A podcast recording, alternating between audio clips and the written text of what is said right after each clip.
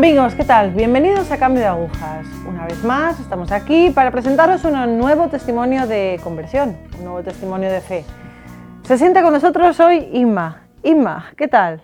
Hola Cristina, ¿Puedes presentarte un poco? Eh, soy enfermera, estoy casada, tengo dos niños, un niño y una niña, 6 y 7 años, y muy contenta de estar aquí. Bueno, Inma, pues cuéntanos un poco de tu niñez, de tu juventud, cómo la viviste, si la vivías desde la fe, si, bueno, pues en qué tipo de familia te criaste, y bueno, un poco, un poco qué contacto has tenido con, con Dios. Eh, mis padres, mi madre sí que era católica, mi padre no, y la verdad es que, bueno, sí que recuerdo ir a misa. Yo me acuerdo que íbamos a misa los domingos y en la iglesia donde estábamos había unas luces con un hilo y una lámpara. Entonces yo me imaginaba que estaba en el bar. Entonces yo me miraba hacia, hacia arriba y estaba contando las lámparas. O mi niñez la recuerdo contando las lámparas de la iglesia. Mi padre no creía, pero gracias a mi madre, pues sí que, sí que empezó a creer y sí que iba a misa. Y la verdad es que, bueno, un poco por agradar a mi madre, sí que se empezó un poco a convertir ahí. A ver, ¿este ambiente te ayudaba a crecer en tu fe o, o bueno, cómo era tu actitud? Eh, ¿Ibas a misa porque te gustaba o porque era lo que tenías que hacer por obligación? ¿Qué tipo de actitud tomabas frente a esto? No, yo lo hacía por cumplir. Mis padres me decían que yo tenía que ir a misa, pues yo iba a misa a contar las, a contar las mesas del bar que habían colgadas en la pared. Entonces yo miraba y decía, pues mira cuánta gente. Entonces me imaginaba al camarero, al revés, claro, porque era el techo, y me imaginaba al camarero de aquí para allá, y cuando ya nos íbamos a la vámonos, pues ya está, vámonos. Y para mí eso eran los domingos. ¿Y la adolescencia cómo la viviste? La adolescencia fue muy divertida porque, mm, bueno, yo tenía un espíritu, hombre, no libre, porque mis padres sí me han dicho por aquí y por allá. Pero bueno, he hecho un poco lo que he querido. Vamos, no, el Señor estaba, siempre ha estado, y la Virgen María siempre han estado, y me han guiado. Luego lo he visto después. Pero la verdad es que mm, muy bien. Iba a misa los domingos y yo seguía contando los, las mesas del restaurante y de los bares. Pero yo sí, ahí estaba, ahí estaba, y no, vamos, bien, muy normal. Sí que es verdad que cuando ya te haces un poquito ya más mayor, que ves que todo el mundo empieza a tener novio, y pensé, pues será que toca tener novio.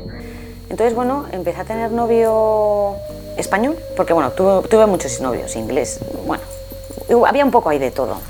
Pero había una persona con la que yo pensaba que me iba a casar.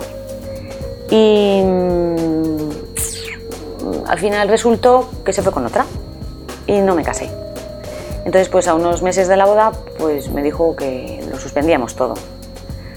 Entonces, claro, yo me hundí, me hundí, pero mucho, y me hundí mucho, muchísimo, que yo me acuerdo que yo no se lo conté a nadie cuando a mí me lo dijo, me quedé blanca, no sabía cómo reaccionar, no se lo conté tampoco a mis padres, mis padres veían que había algo, ma- algo raro porque yo empecé a perder kilos, me quedé con 40, me quedé muy, muy, muy delgada. Al final tuve que contarlo y tuve que soltarlo porque no podía aguantarlo más. Y entonces yo lo que hice fue irme a una iglesia. Me fui a una iglesia y le dije al Cristo de Medina Celi que por favor me ayudara. Entonces iba todas las tardes. Me iba allí y me iba a llorar. ¿Cómo puede ser? Esto no lo entiendo, esto no lo entiendo. Y me acuerdo que mi padre me dijo, cuidado, no vayas a ser monja. Como vayas a ser monja ya veremos. Y me acuerdo que mi madre le dijo, bueno, mejor que sea monja que no se vaya por ahí.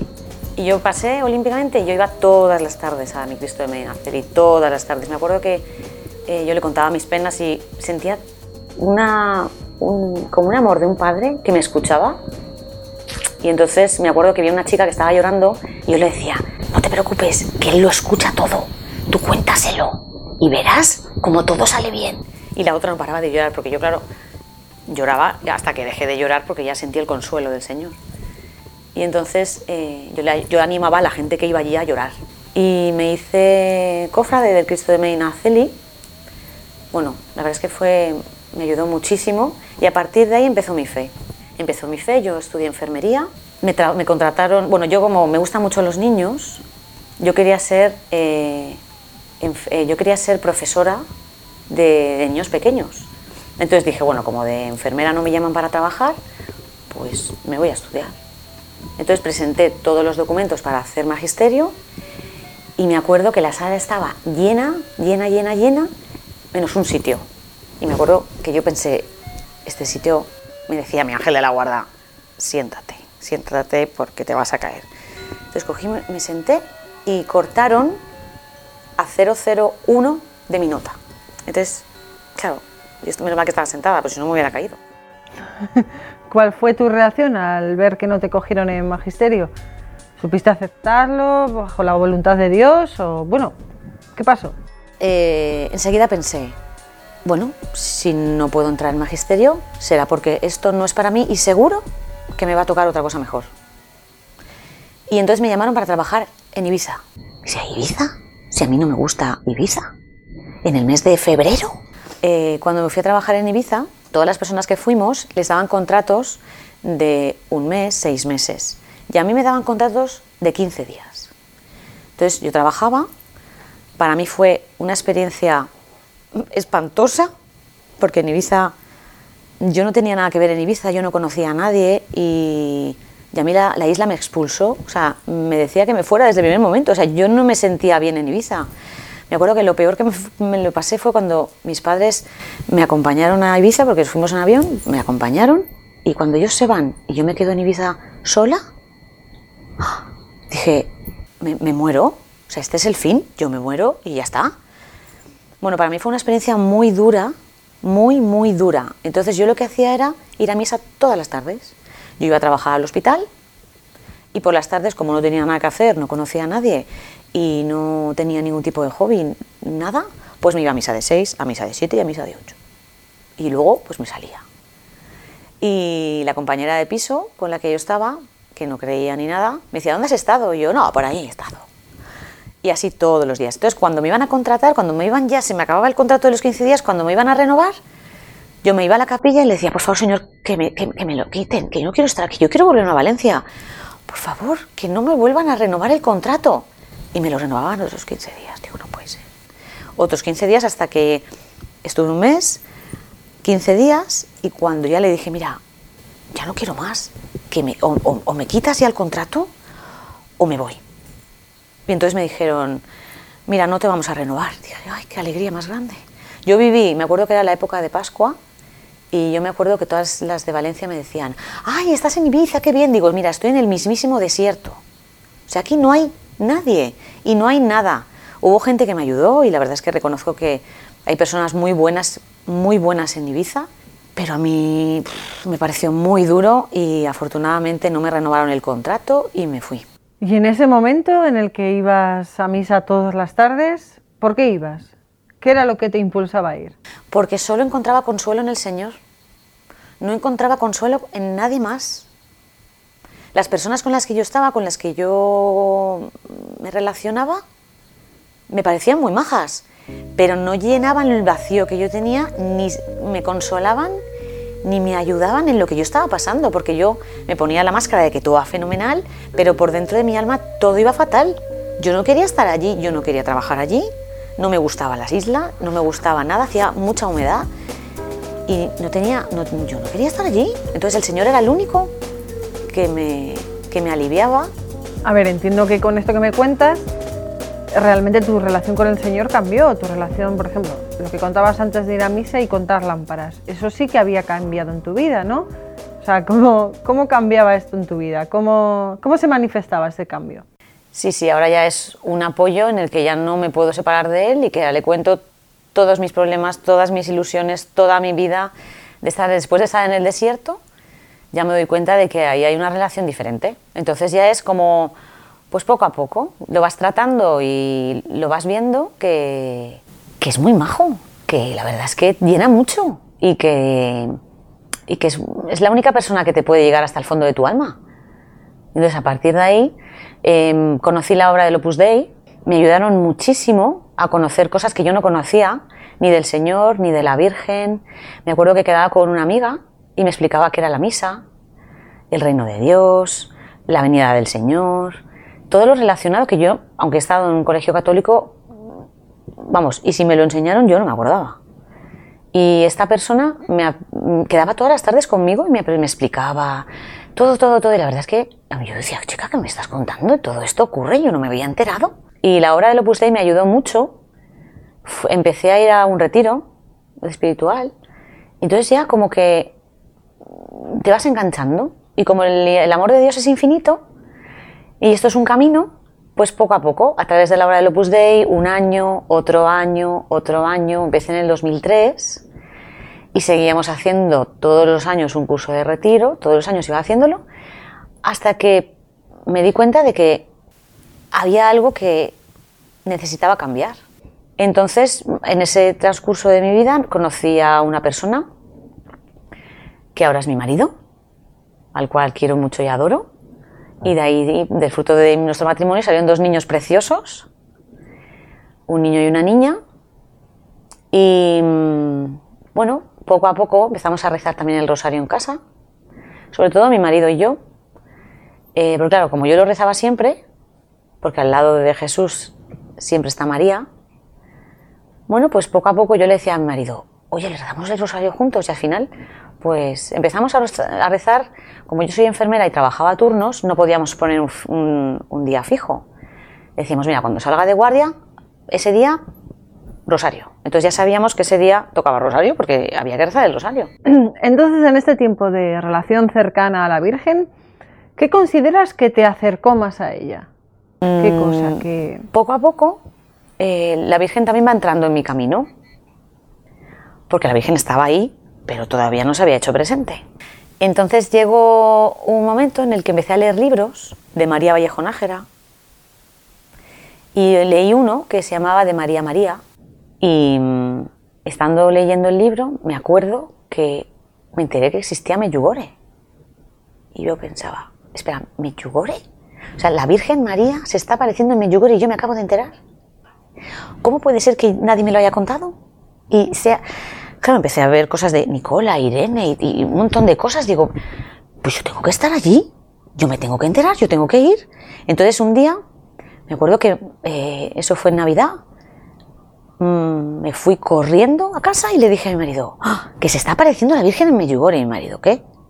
Digo, que sí, que tenemos que ir, que tenemos que ir a Medjugorje. Y me dice mi marido, yo no voy. Digo, ¿que tú no vienes conmigo? Digo, no. Me dice, no. Digo, pues entonces me voy yo sola. Digo, no, yo sola no me voy a ir. Entonces, bueno, se lo dije a una amiga y le dije, tenemos que ir a Medjugorje. Y me dijo, ¿Medjugorje? Le dije, Medjugorje.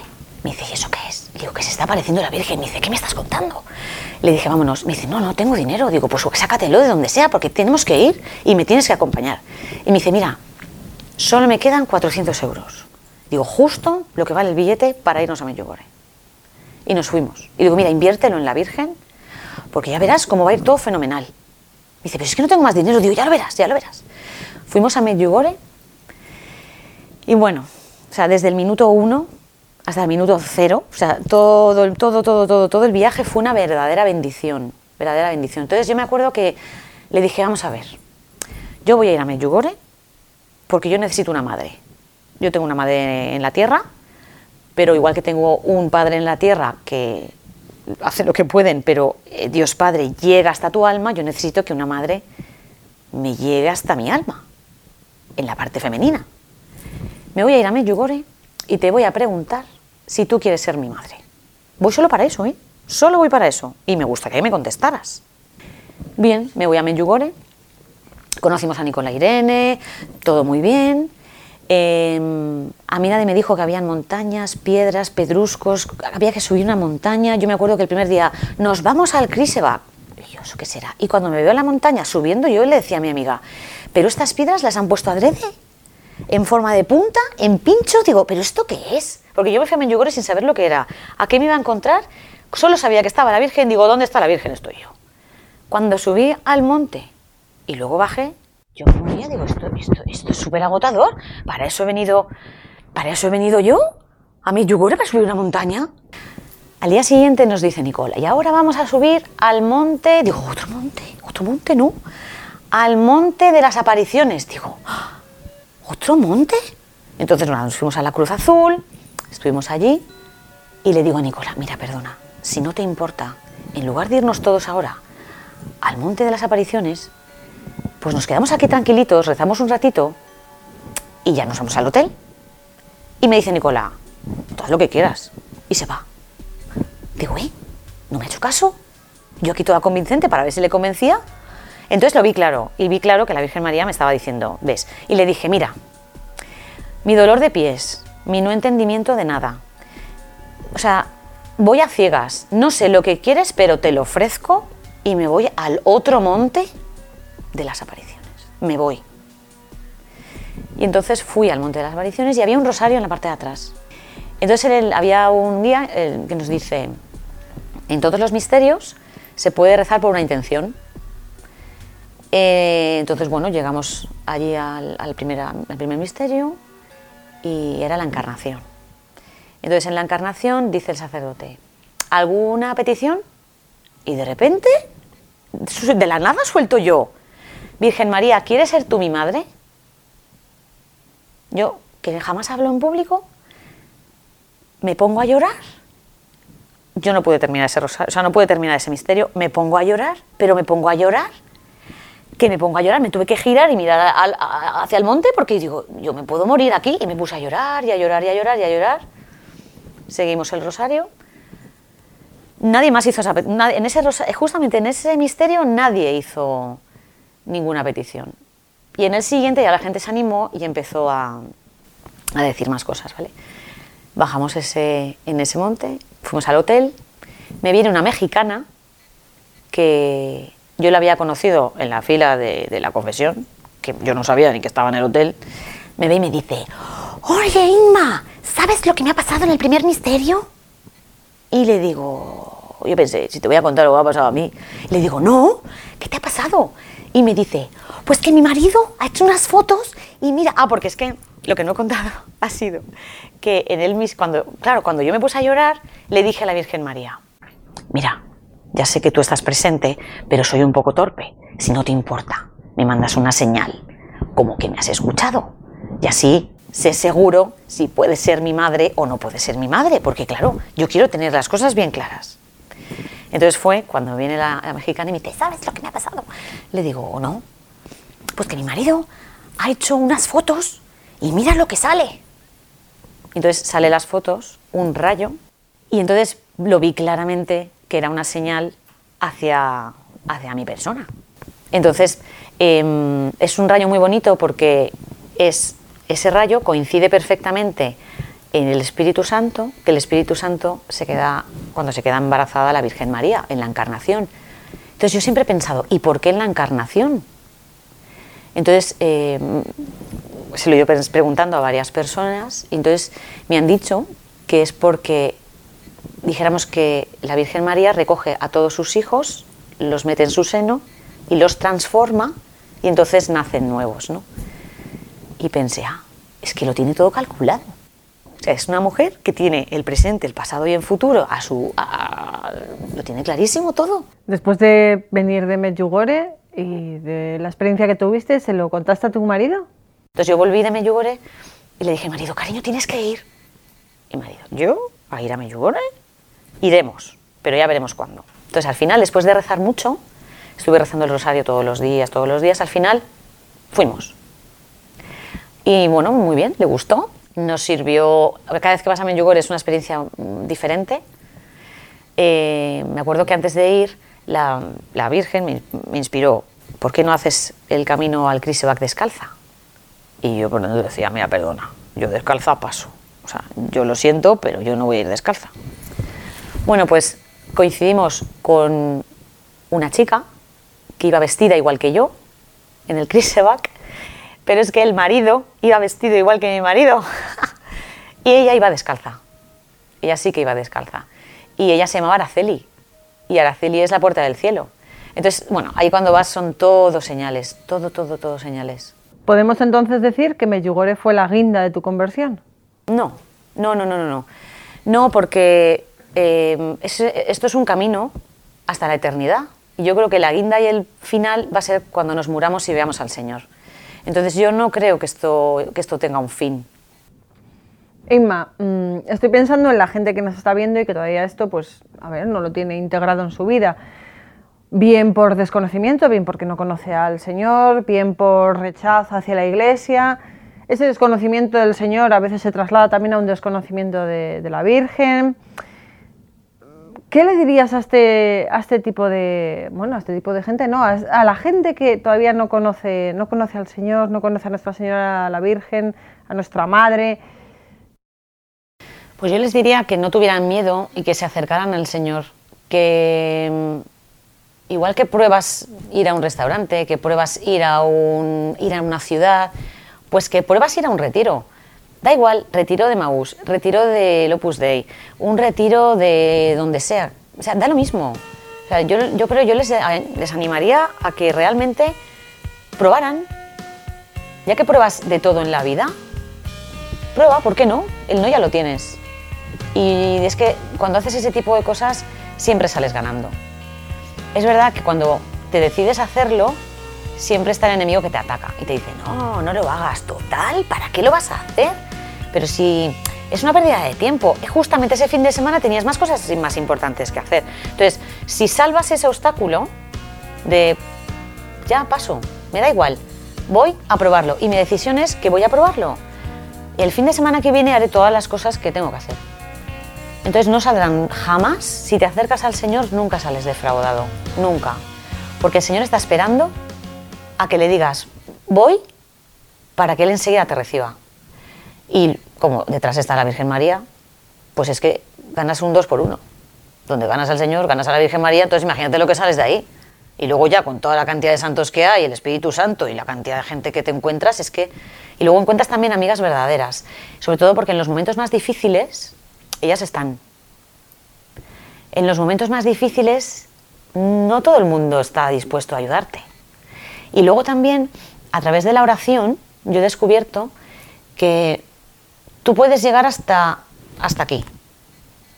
Pues es que cuando tú rezas y cuando rezan por ti, eso se eleva y no tiene fin. Entonces, la Virgen María mueve cables y el Señor hace sus cosas, que entonces las cosas salen.